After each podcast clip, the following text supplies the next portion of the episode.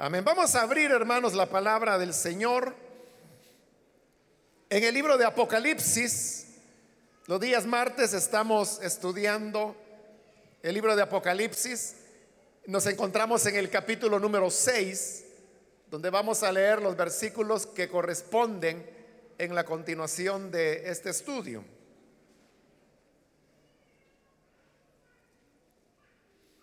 El libro de Apocalipsis capítulo 6 versículo número 9 en adelante, nos dice, cuando el Cordero rompió el quinto sello, vi debajo del altar las almas de los que habían sufrido el martirio por causa de la palabra de Dios y por mantenerse fieles en su testimonio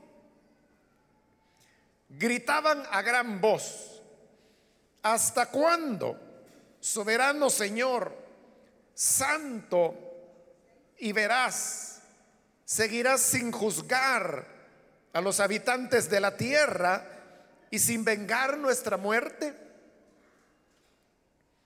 Entonces cada uno de ellos recibió ropas blancas y se les dijo que esperaran un poco más hasta que se completara el número de sus consiervos y hermanos que iban a sufrir el martirio como ellos. Amén. Hasta ahí dejamos la lectura. Pueden tomar sus asientos, por favor, hermanos.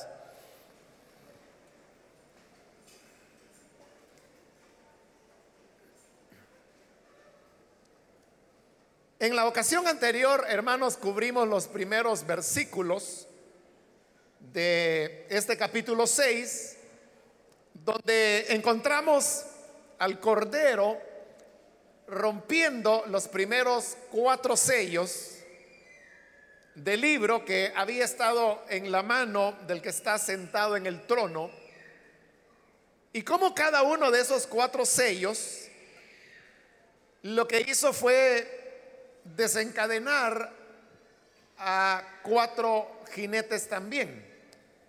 Vimos como cada sello correspondía a un caballo con determinado color y por lo tanto con su respectivo significado y su jinete.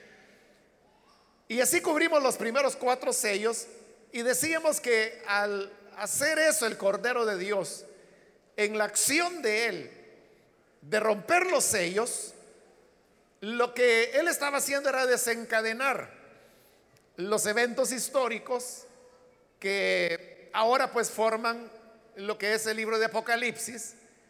Y gracias a que el Cordero rompió esos sellos, es que hoy nosotros conocemos esta revelación y podemos estarla estudiando. Sin embargo, faltan todavía tres sellos más. Y así es como al llegar al versículo 9, se nos dice que el Cordero rompió el quinto sello.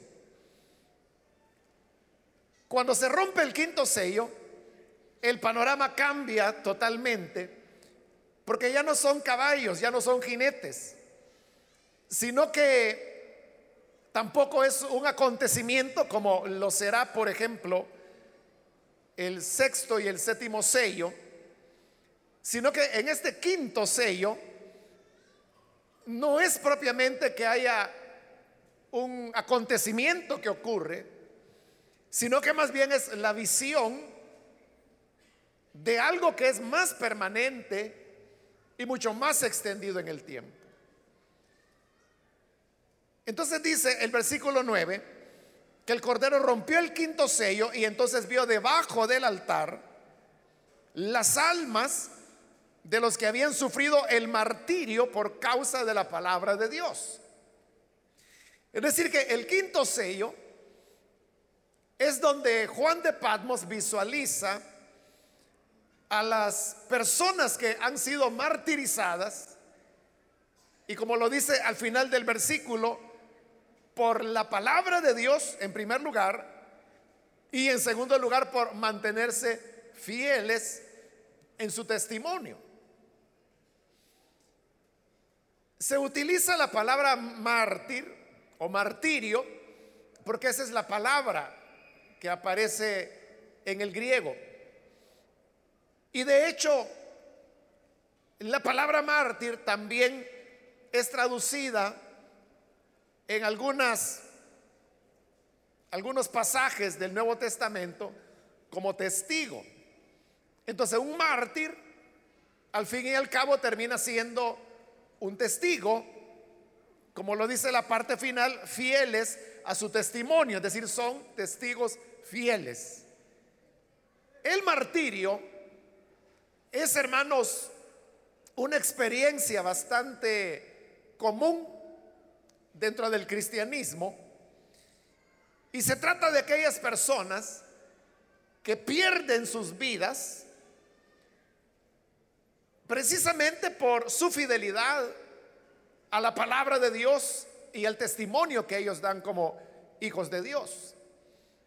De manera que ahí tenemos, hermanos, que es una experiencia que uno la encuentra repetidas veces en la escritura, en el libro de los Hechos, apenas comenzando el libro de los Hechos, en el capítulo 7, tenemos relatado el martirio de Esteban, por ejemplo, el cual es apedreado hasta la muerte, simple y sencillamente porque lo que él hace es una presentación de la palabra de Dios.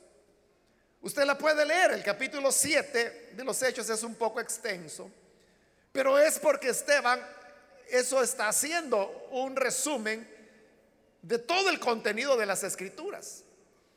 Entonces, si las escrituras era lo que él estaba exponiendo, es de porque lo matan, precisamente por su fidelidad a esa escritura que él está exponiendo. Pero luego más adelante en el libro de los Hechos, en el capítulo 12, encontramos que hay un, segundo mártir, que es Jacobo, quien había sido muerto por Herodes, y Herodes se apresura a capturar a Pedro, al cual también hubiera matado, si no es porque se da una liberación sobrenatural que se nos relata en ese capítulo 12. Bueno, ahí hermanos solamente estoy poniendo algunos ejemplos, pero el martirio resulta ser entonces una experiencia bastante frecuente, bastante común dentro de la fe cristiana. Y por eso es que dentro del cristianismo se ha desarrollado lo que se llama la teología del martirio, que sería el estudio que se hace de la palabra de Dios alrededor del tema del martirio, que no solamente es cristiano, porque también lo encontramos en el Antiguo Testamento. Pero el martirio no es algo que simplemente ocurre por la maldad de los hombres. O sea, lógicamente que la maldad de los hombres es la que va de por medio y quien la provoca. Pero uno puede aprender muchos elementos bíblicos y teológicos del tema del martirio. Y en estos versículos que hoy hemos leído, que es el quinto sello y es el tema del martirio, encontramos algunos elementos de esa teología del martirio que vamos a tratar de expresar. Pero antes, note que este es el quinto sello. Y hemos dicho que cada uno de los sellos que el Cordero va rompiendo es el desencadenar los eventos de la historia. Entonces, si el martirio es el que se revela cuando el quinto sello es roto, entonces significa que el martirio mismo es una de las fuerzas, por decirlo de alguna manera, que mueven la historia del avance del Evangelio. Es decir, el Evangelio no tendría el alcance que tiene, no tendría los frutos que tiene, si no fuera por el hecho de que lleva de por medio el elemento del martirio. Por eso es que uno de los primitivos padres de la iglesia, Septimio Tertuliano, era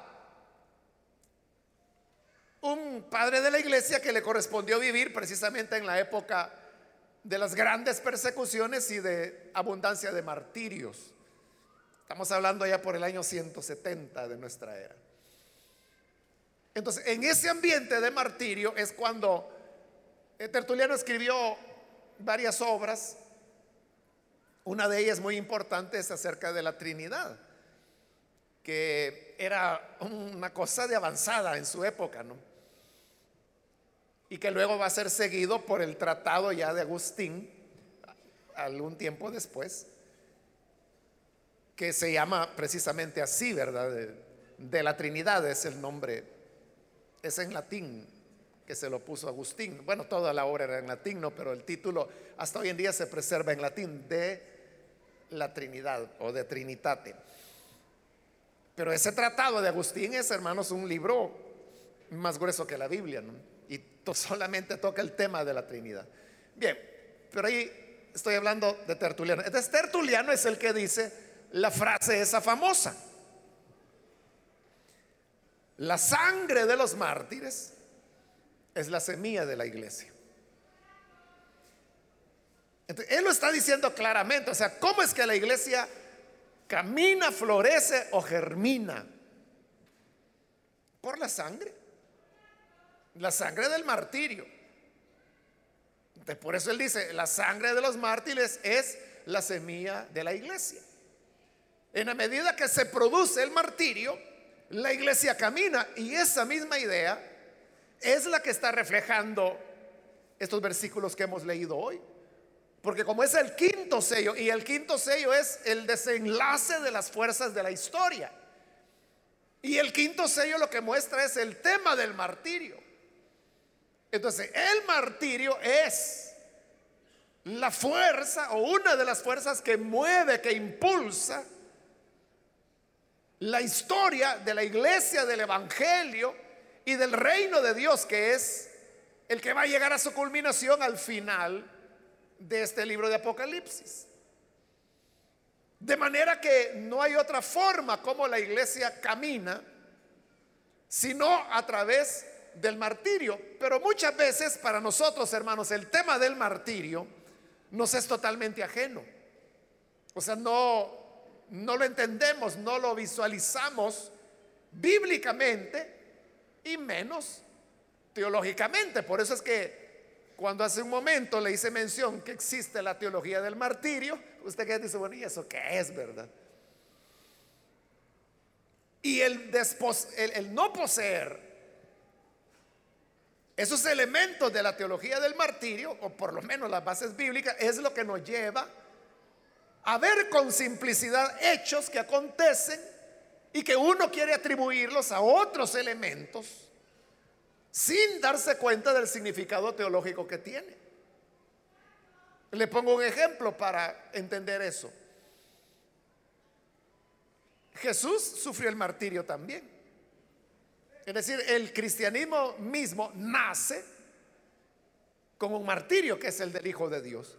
Ahora, ¿Por qué Jesús fue crucificado?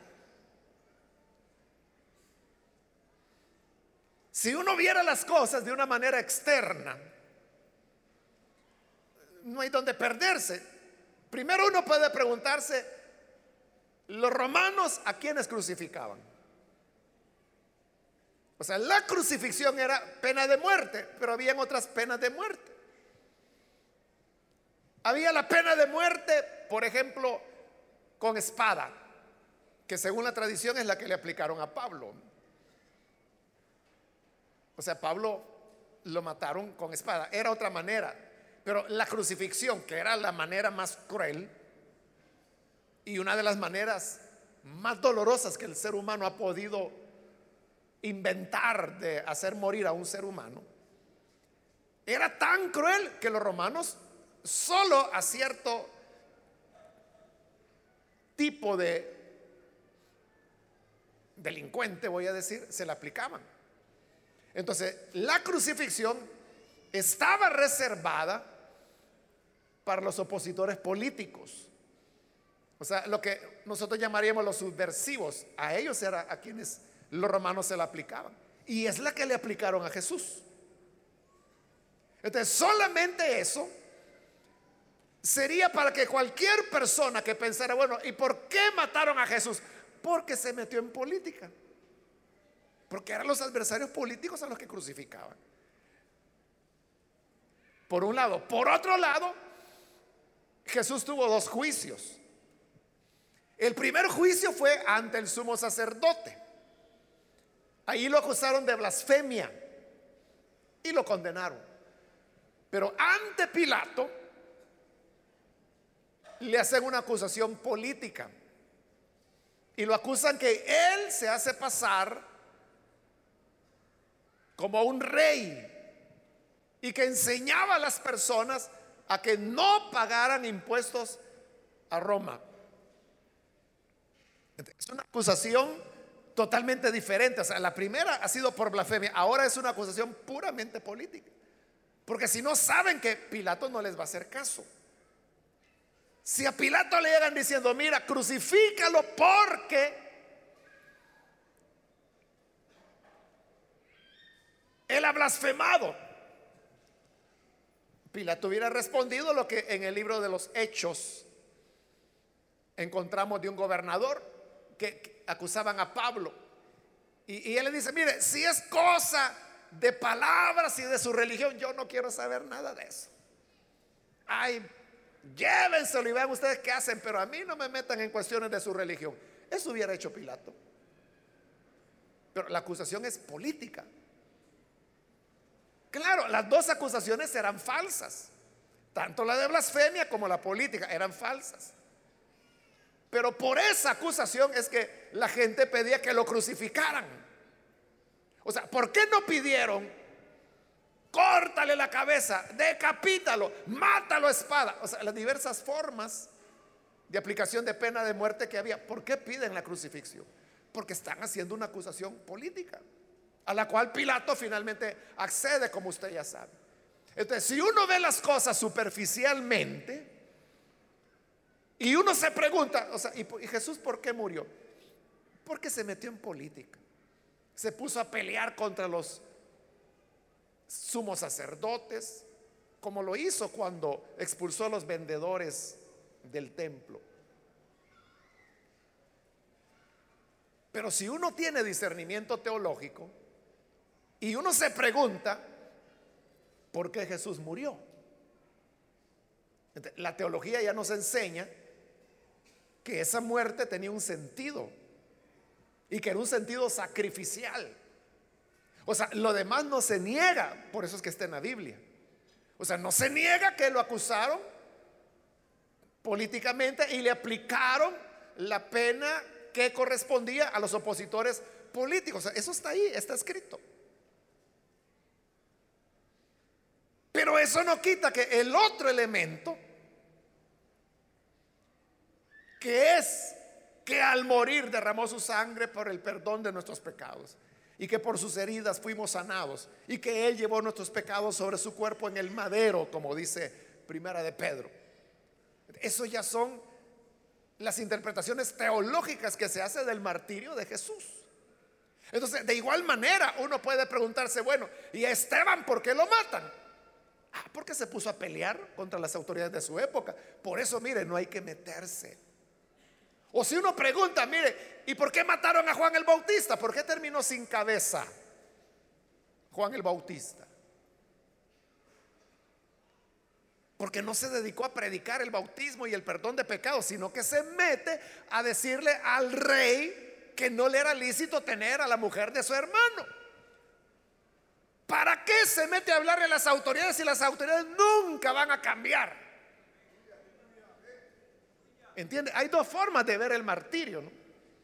Está la manera simple, le diría, o la manera de aquel que no piensa, no ve nada en eso. Pero existe la teología del martirio.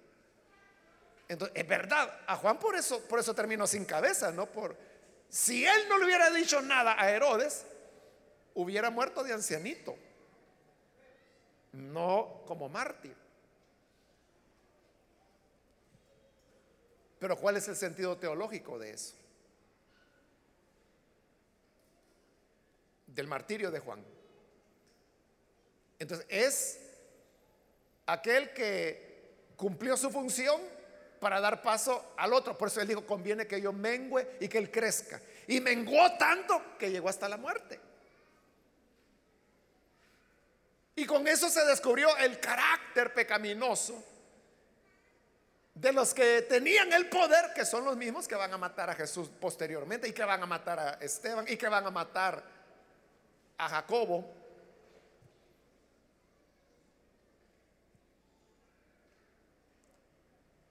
Hasta Herodes se llamaban los dos, el que mató a Juan y el que mató a Jacobo. No era el mismo, uno era el hijo del otro. Pero hasta el nombre era igual. Y era la misma posición, el rey la teología del martirio lo que nos permite es entender, diferenciar, diría yo, entre aquellos elementos que la gente ve como, ¿para que se metió a hablar eso? Pues, no, si a él por imprudente le pasó. Esa es la manera más simple de verlo. Y es la manera de desvalorizar, diría yo, lo que representa el martirio de cualquier creyente, hombre o mujer. Porque ha habido mártires, hombres y mujeres, y niños también, niños y niñas. Entonces la teología del martirio nos permite entender. Entonces, ya dijimos, número uno, el martirio es una de las fuerzas que hace avanzar a la iglesia. Y vea esto siempre en el 9. Vi debajo del altar las almas de los que habían sufrido el martirio. Está hablando de un altar. No se nos ha descrito en la escena de los capítulos anteriores que hay algún altar. Pero al abrir el quinto sello aparece un altar. Y dice que las almas de los que habían sido martirizados estaban debajo del altar. De acuerdo, hermanos, a Éxodo y Levítico, cuando se ofrecían sacrificios en el altar, la ley decía que la sangre del animalito que se sacrificaba debía escurrir el altar y llegar hasta abajo. Y para eso había posteriormente canales que hicieron para que la sangre llegara porque si no se consideraba que si la sangre no llegaba abajo, no había habido sacrificio. Entonces, como es, un altar, ¿qué se hace en los altares? Es donde se ofrecen sacrificios a Dios. Y están debajo del altar porque la sangre de ellos ha sido derramada. Porque de acuerdo a la ley, para que haya auténtico sacrificio, la sangre tiene que llegar hasta abajo del altar pues las almas de los mártires están bajo el altar, con lo cual se reafirma que verdaderamente ellos habían sido sacrificados. Pero mire, ahí comienza la teología del martirio. Entonces significa que cada creyente que es muerto por la palabra de Dios o por ser fiel a su testimonio, es un sacrificio. Es un sacrificio porque dicen que están bajo el altar. Y el altar es donde se ofrecen sacrificios a Dios. Como es una teología, eso plantea un problema teológico porque es, si Hebreo dice que el Señor Jesús ofreció el único sacrificio, con el cual dice hemos sido hechos perfectos de una vez y para siempre, de manera dice que no se necesitan más sacrificios. Entonces, ¿por qué a los mártires se les está poniendo como sacrificio a Dios, que incluso es en el altar de Dios.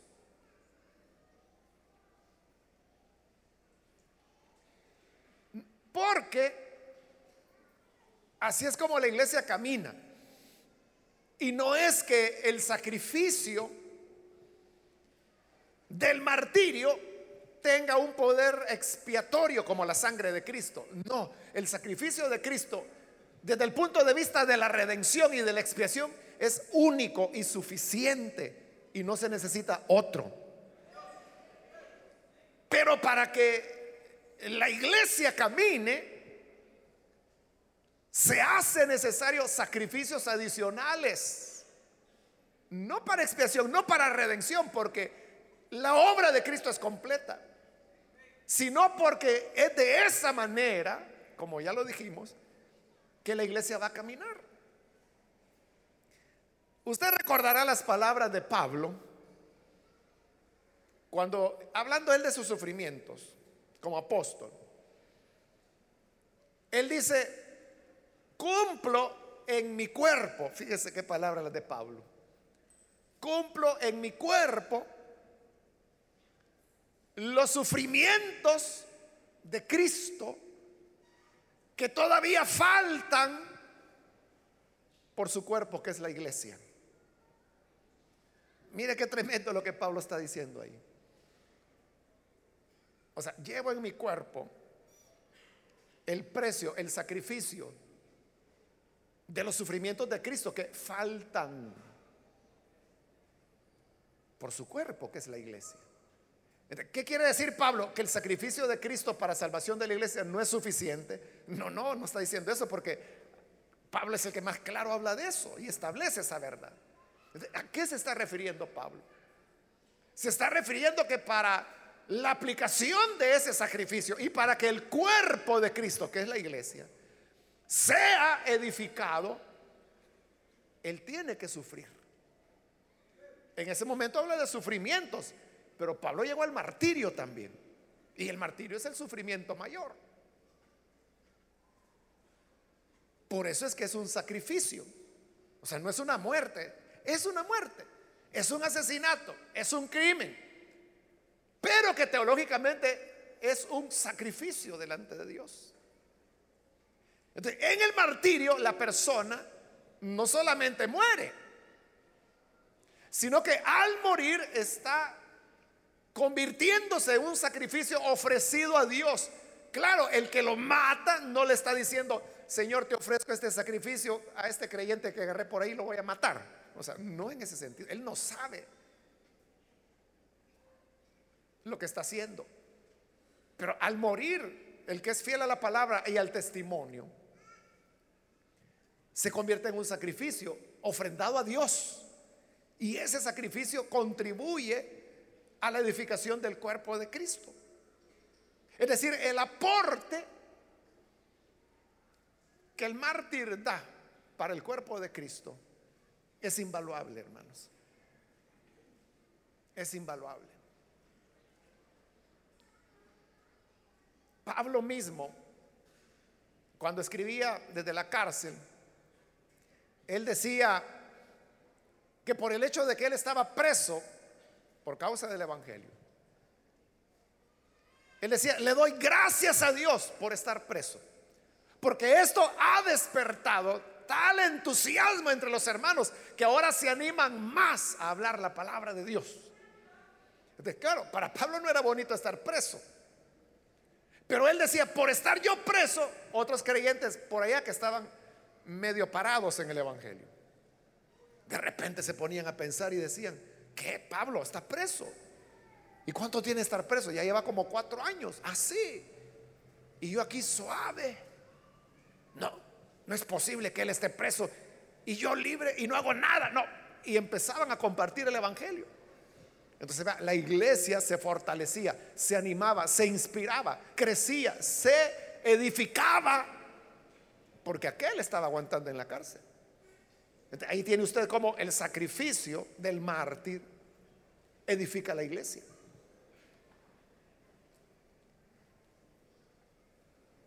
Y luego, como le digo, o sea, Pablo no podía terminar su vida de otra manera que siendo martirizado. Porque toda su vida estuvo entregada a la iglesia y a la edificación del cuerpo de Cristo. Y el martirio es, como le digo, el aporte más grande que se puede dar a favor de la edificación de la iglesia. Entonces, ahí estaban las almas bajo el altar, los que habían sufrido, dice, el martirio. Pero al mismo tiempo ahí se nos están dando, hermanos, las algunas de las características o las características principales de cómo saber cuándo es un martirio y cuándo no. Porque puede haber un hermano o hermana que es muy entregado al Señor, muy servicial. Recuerdo un caso de una hermana, yo lastimosamente pues no tuve el gusto de conocerla, pero los hermanos que la conocieron me han contado que era una hermana que muy fiel aquí, tenía sus privilegios, no faltaba. Y un día de ayuno de, hermanas, ella vino al ayuno, porque me dicen que no faltaba el ayuno. Terminó el ayuno y ella se fue, tomó el autobús y aquí sobre el bulevar del ejército ella se bajaba y tenía que atravesarse la calle para llegar a su colonia. Entonces lo hizo, se bajó, pero al atravesarse fue atropellada y murió. Entonces ahí viene el punto. E, esta hermana que perdió la vida por su fidelidad al Señor, porque venía de la iglesia, ¿no? Iba de la iglesia. ¿Es una mártir o no es una mártir? ¿O es simplemente un accidente y que la hermana falleció? el versículo nos dice que mártir dice es aquel que sufrió por causa de la palabra de Dios y por mantenerse fieles al testimonio. sobre esa base uno tiene que juzgar para saber si se trata de un martirio o no. ¿Cuándo es martirio? Cuando la persona, el creyente, muere por causa de la palabra de Dios o por ser fiel al testimonio. Es decir, por su firmeza en lo que el Evangelio significa, es decir, dar fe que Cristo es el Salvador, que esa es la verdad, que ese es el camino, que esa es la vida. Uno lo da desde su firmeza. El, esa, por mantenerse firme, fiel a ese testimonio, y la persona muere o le matan por eso. Esa es, ese es un martirio. El martirio es siempre violento. O sea, nadie que muere de vejez natural es un mártir. ¿no? El martirio siempre es violento. Por eso es que los mártires ahí reclaman porque los mataron, porque la sangre de ellos fue derramada. Entonces, mártir es aquel que muere, dice, por la palabra de Dios, pero no significa que solo es mártir aquel, es que yo defiendo la Biblia y fíjese que como es prohibido tener Biblias, pero yo tengo la mía y voy a distribuir Biblias. Una persona puede llegar a ser mártir por eso y sería auténtico mártir porque lo hace por la palabra de Dios y el testimonio, pero no siempre es así, sino que es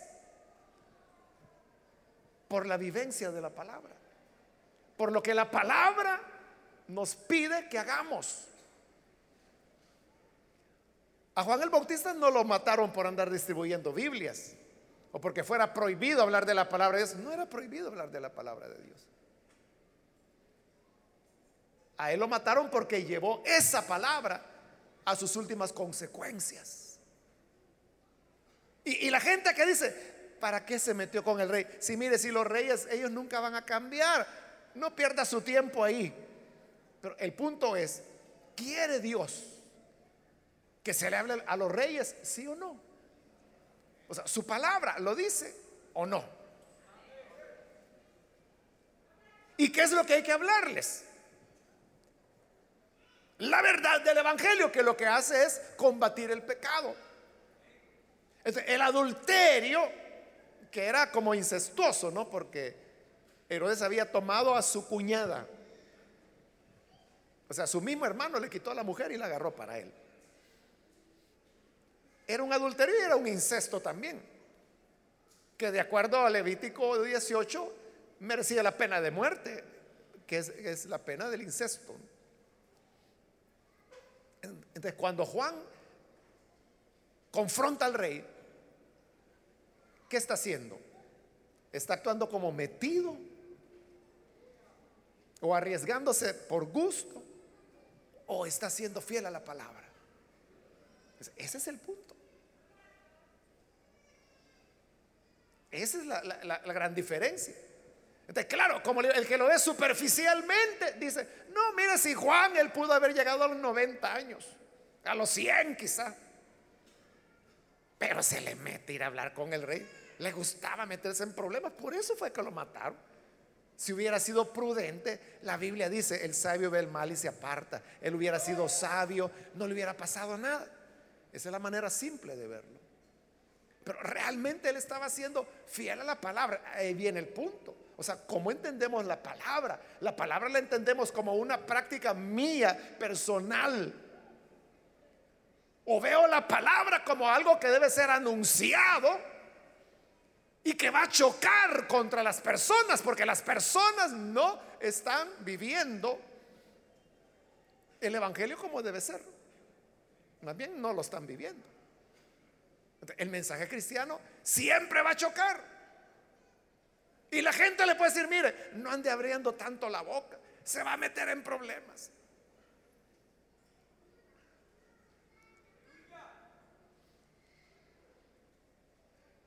Entonces, la fidelidad a la palabra y la firmeza en el testimonio, cuando una persona es asesinada, por eso es un mártir. Ahora mira el versículo 10.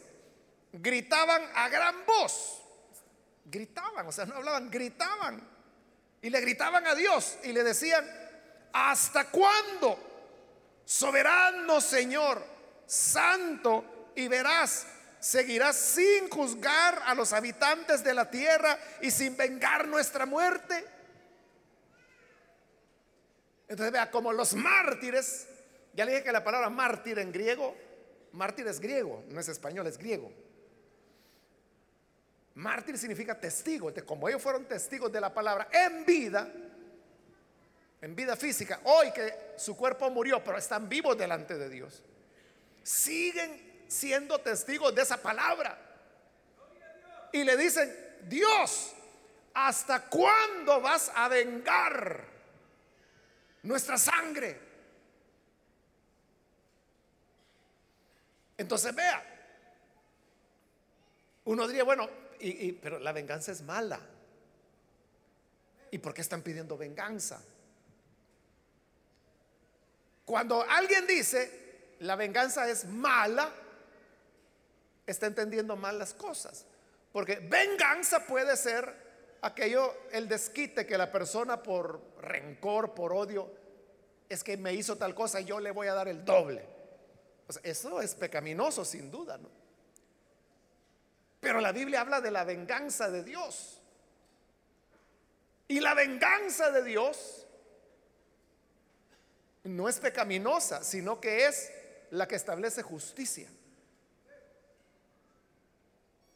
Entonces, lo que piden las almas de los mártires es que sea vengada su sangre, es decir, que se haga justicia sobre el asesinato de ellos.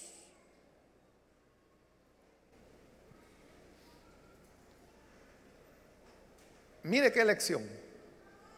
Porque los mártires, hermanos, y en nuestro país hemos tenido mártires, que cumplen las condiciones de mártir, que murieron por la palabra y por ser firmes en el testimonio. Pero ¿qué decimos nosotros de los mártires? Bueno, yo le estoy diciendo en este momento, hemos tenido mártires antiguos y recientes aquí en el país. ¿Usted conoce algún mártir? ¿O ha escuchado que en las iglesias evangélicas se hable de los mártires evangélicos? Estoy hablando. ¿Ha oído usted? ¿Sabe por qué no se habla de ellos y por qué no sabemos quiénes son o las circunstancias en las cuales murieron? ¿Sabe por qué no lo sabemos? Porque nosotros decimos, fíjese que a él, a X, a fulano, lo mataron por la palabra de Dios. Ah, qué lástima lo mataron. Pero qué bueno que era creyente. Porque ya está con el Señor, ya está descansando, ya tiene su corona. Ese sí que derechito se fue al cielo. Y para nosotros ahí terminó el problema y se acabó. Y que descanse en paz el hermanito. Pero ¿qué dice? Ellos no están en paz, sino que están pidiendo venganza de su sangre, que es justicia. Vea la fidelidad de ellos, que aunque ya no están en el cuerpo físico, quieren que la justicia de Dios sea establecida. Y nosotros que estamos en esta tierra donde ellos fueron martirizados, no decimos nada, ni sabemos. Y si sabemos algo, lo que le acabo de decir, decimos, pero qué bueno que ya está gozando con el Señor. Sí, pero aquí hubo un crimen, aquí hubo un asesinato. ¿Y quién lo hizo? ¿Por qué lo hizo? ¿A dónde está esa persona? O sea, hay que hacer justicia en ese caso. Eso es lo que ellos están pidiendo, justicia. Y se la están pidiendo a Dios. Y nosotros decimos que ese Dios es nuestro Padre. Pero no nos importa cuando martirizan a sus hijos. Es como que si usted le mataran a un hijo, cosa que hoy es bastante frecuente en nuestro país. Y llegan los hermanitos a la vela le dice, hermano, qué pena que le mataron a su hijo. Pero mire, su hijo ya había creído. Sí, hermano, él era creyente. Ah, entonces no se preocupe, hermano. Ya está con el Señor. Qué bueno, yo creí que no era creyente, pero qué bueno que es creyente, que ese es consuelo para la persona en alguna manera sí, ¿verdad? Le da una esperanza. Pero suena algo cínico lo que usted le está diciendo.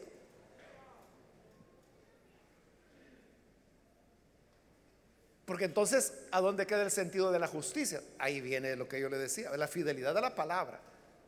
La palabra de Dios a nosotros nos pide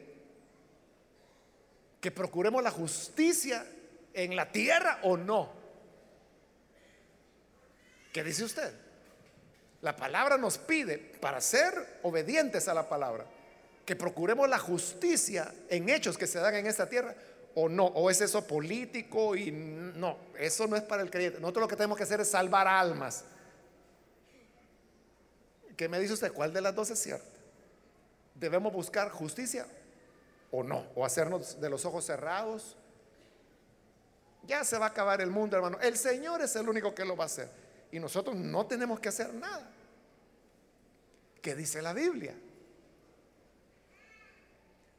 Solo un versículo le voy a citar, por no hacerle la lista larga, ¿no? Pero uno. ¿Qué dijo el Señor? Busquen primeramente el reino de Dios y y busquen la justicia del reino de Dios. Y todo lo demás será añadido. Fíjese cómo nosotros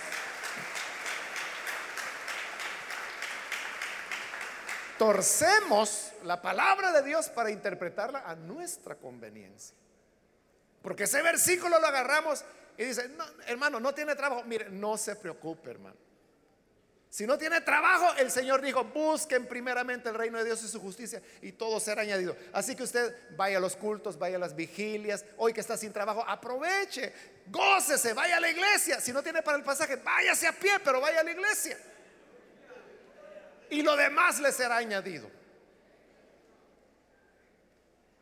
eso es lo que Jesús dijo. Busquen la iglesia, busquen la vigilia, busquen el ayuno. Eso es lo que Jesús dijo. No. Él dijo, busquen el reino de Dios en primer lugar. ¿Y qué es el reino de Dios? Usted sabe, no hay una definición en la Biblia. Pero en el Padre nuestro encontramos lo más aproximado a una definición. Jesús dijo, oren así. Venga tu reino. Está hablando del reino de Dios. Venga tu reino. Hágase tu voluntad en la tierra como en el cielo. ¿Qué es el reino de Dios? que la voluntad de Dios sea hecha en la tierra. Eso es lo que tenemos que buscar. Que la voluntad de Dios sea hecha en la tierra. Y yo le pregunto, ¿la voluntad de Dios está siendo hecha en El Salvador? O sea, no le pregunto dentro de la iglesia, que ni ahí se hace. Le pregunto del país. Es la voluntad de Dios que seamos el país del mundo donde mayor cantidad de niños se asesinan. Es esa la voluntad de Dios. Es la voluntad de Dios. En el estudio que la semana anterior el sistema de las Naciones Unidas sacó del Salvador. El, embarazo precoz en las niñas. Que el promedio era que las niñas se embarazaban a los 14 años. Hoy ha descendido a los 10 años, como lo acaba de oír. Cada 21 minutos una niña es embarazada en El Salvador. Es decir, que desde que comenzamos este culto, seis niñas han sido embarazadas. Y en los siguientes 21 minutos otra y otra y otra y otra. Y eso va a seguir así. Es esa la voluntad de Dios. ¿Y usted qué hace para que la voluntad de Dios sea hecha en El Salvador como es en el cielo? Por eso es que la gente se queja y dice, pero mire, ahí dice que todo será añadido y ni trabajo he hallado. Pero yo le pregunto, ¿usted qué está haciendo para que la voluntad de Dios sea hecha en el Salvador? O sea, porque no es en el creyente, no es en la iglesia. El Señor dijo, en la tierra. Él no dijo entre ustedes. Él no dijo entre mis discípulos entre los que en mí creen. Él dijo, en la tierra. Busquen el reino de Dios y su justicia. no lo hacemos. Si queremos que todo venga por añadidura, pero no hacemos la condición para que esa añadidura venga. Tampoco nos importa el tema de los mártires. Y menos que se vaya a hacer justicia en el caso de ellos, aunque dice la escritura que busquemos la justicia. Primeramente, dice. Primeramente. El reino de Dios y su justicia que Él es adherente. Estos mártires, ya martirizados, ya sin cuerpo, pero siguen pidiendo justicia. Y le dicen, Dios. En primer lugar le dice, eres soberano. En segundo lugar, eres santo. En tercer lugar, eres veraz. Entonces, si eres soberano, es decir, que nada lo puede detener a Él, eres santo y eres verdadero, ¿por qué no haces justicia en nuestro caso? ¿Por qué no venga nuestra sangre? Nos asesinaron por la verdad, por tu palabra, por ser fieles. ¿Y hasta cuándo vas a hacer justicia? Y dice el versículo 11 entonces, cada uno de ellos, de los que habían sido martirizados, recibió ropas blancas. Las ropas blancas es símbolo de victoria, que conquistaron la victoria porque fueron fieles y hasta la muerte. Y luego dice, y se les dijo que esperaran un poco más. Es decir, que sí, la justicia se hará pero hay un tiempo. ese es el punto, ¿verdad? Que si Dios, como ellos dicen, es soberano, es veraz y es santo, entonces, ¿por qué no para ya las injusticias y por qué no para ya los martirios? Es porque Dios tiene un plan que está desarrollando, es el plan de la redención. Es lo mismo, hermanos, que nos preguntamos, bueno, y si Dios es todopoderoso y si Él es amor, ¿por qué no para ya tanta maldad? ¿Por qué no para ya tanto asesinato? ¿Por qué no para ya tanto abuso? Y para las guerras y mata al diablo y quita ya el pecado de la tierra. ¿Por qué no lo hace ya? Nos enojamos con Dios. Pero es porque Dios tiene un plan que toma su tiempo. Ya lleva dos mil años. Entonces se les dijo, tienen que esperar. Y no solo se les dice que tienen que esperar, sino que hay otra noticia. Y le dice, hasta que se complete el número de sus consiervos y hermanos que van a sufrir el martirio como ellos. Es decir, hay otros que todavía falta que les den también.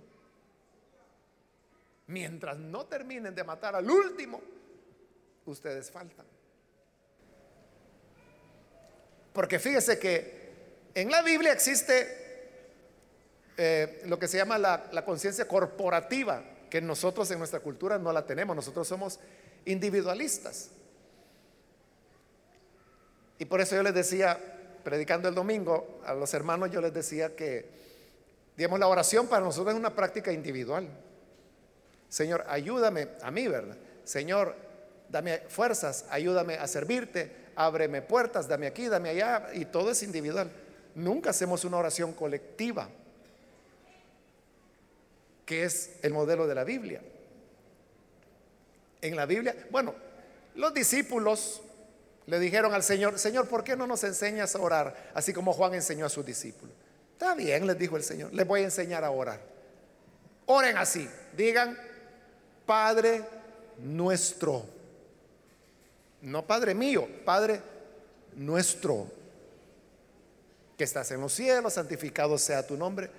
Venga a nosotros, no es venga a mí, venga a nosotros tu reino. Todo está en plural. Perdónanos nuestros pecados. Usted le puede decir, Señor, perdóname. Hoy sí, Señor, ya no lo vuelvo a hacer. Eres usted. Pero es perdónanos, es colectivo. Entonces, en el tema del martirio, el martirio también es corporativo, es decir, es colectivo. Por eso es que Jesús, discutiendo con los fariseos, les dijo, contra esta generación de incrédulos, dijo, se les pedirá cuenta de la sangre de todos los santos derramados, desde Abel, a quien Caín mató, hasta la sangre de Zacarías. Zacarías era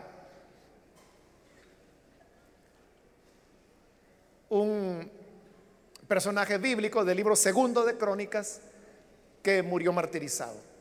Y el libro de Crónicas, en el orden en que estaban las escrituras judías, era el último libro de la Biblia. Entonces lo que Jesús está diciendo es que desde el primer mártir que se menciona en el primer libro, que es Génesis, hasta Zacarías, que es el último que se menciona en el último libro, que era Crónicas, porque tenía un orden diferente al que tiene nuestro Antiguo Testamento. Pero lo que él quiere decir es que desde el primero hasta el último, ustedes van a llevar la sangre de todos ellos. Y uno puede decir, ¿y por qué? ¿Cómo que si yo soy Caín que maté a Abel? No, tú no lo mataste, pero tu actitud, tu pecado, es el mismo que mató a todos estos santos y por eso tú vas a pagar. Ese es el sentido corporativo del martirio. Entonces, por eso es que Dios les dice, es que no, no les puedo dar a ustedes justicia porque falta que maten a otros. Entonces se tiene que completar el cuerpo de los mártires y cuando esté completo, más adelante lo vamos a encontrar en este mismo libro de Apocalipsis. Cuando le cantan al Señor y le dicen, Señor, justos y verdaderos son tus caminos, porque ellos derramaron la sangre de tus siervos, los profetas, tú les has dado a beber sangre, les diste lo que merecen. Es Dios haciendo justicia. Es Dios vengando la sangre de ellos. Entonces, hermanos, estas reflexiones, porque ahí termina el quinto sello, quiera Dios que nos ayuden para poder reflexionar un poco sobre el tema del martirio, que como le digo es poco corriente, pero hoy mismo, hermanos, eh, hay mártires que este mismo día los están matando en otros países. Hay, como le dije, hombres, mujeres, niños, niñas, que son martirizados en lugares cercanos, aquí nomás en Chiapas, que es el estado de México que hace frontera con Guatemala. Hay mucho martirio ahí. Creyentes que están siendo asesinados por su fe con sus esposas, con sus niños. A las jóvenes, a las niñas las violan y luego las matan. Si usted llega a Chiapas, encontrará docenas de miles de personas viviendo en las carreteras. Son creyentes que no pueden vivir en el campo, en las montañas, porque los matan. Entonces, usted puede encontrar docenas de miles, son como refugiados.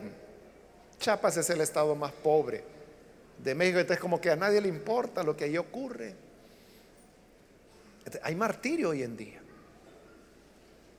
¿Y quién hace justicia por la sangre de ellos que han sido asesinados?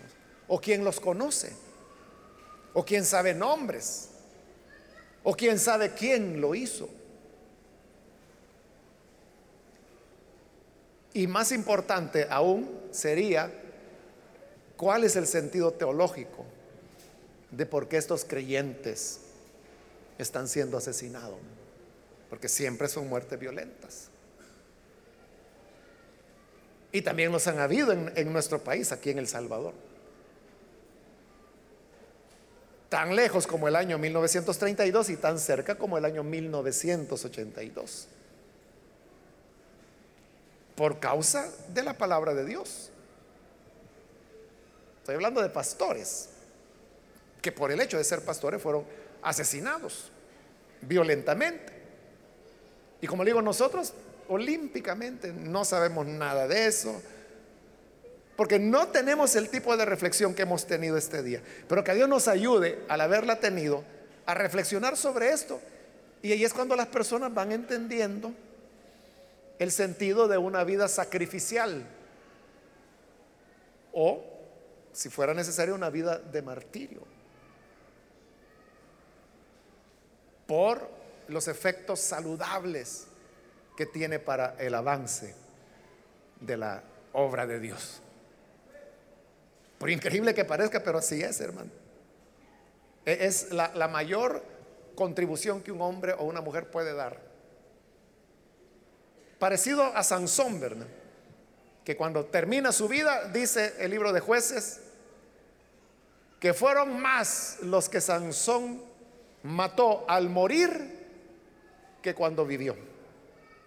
Es decir, al morir hizo más obra de Dios que viviendo. De su mayor aportación no fue lo que hizo en vida, es lo que hizo al morir. Ese es el mártir.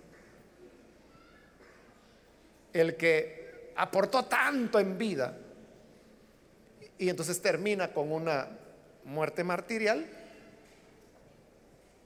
Ese es un privilegio tremendo, hermanos, que no a cualquiera le concede el Señor. Pero que Él nos dé esperanza y fe para que, si eso fuera necesario, nosotros estemos dispuestos a recibirlo con brazos abiertos. Amén. ¿O no hay muchos amenes a eso? No le dan ganas, ¿verdad?, de decir amén a eso. Pero reflexionémoslo por lo menos. Reflexionémoslo. Vamos a orar, vamos a cerrar nuestros ojos.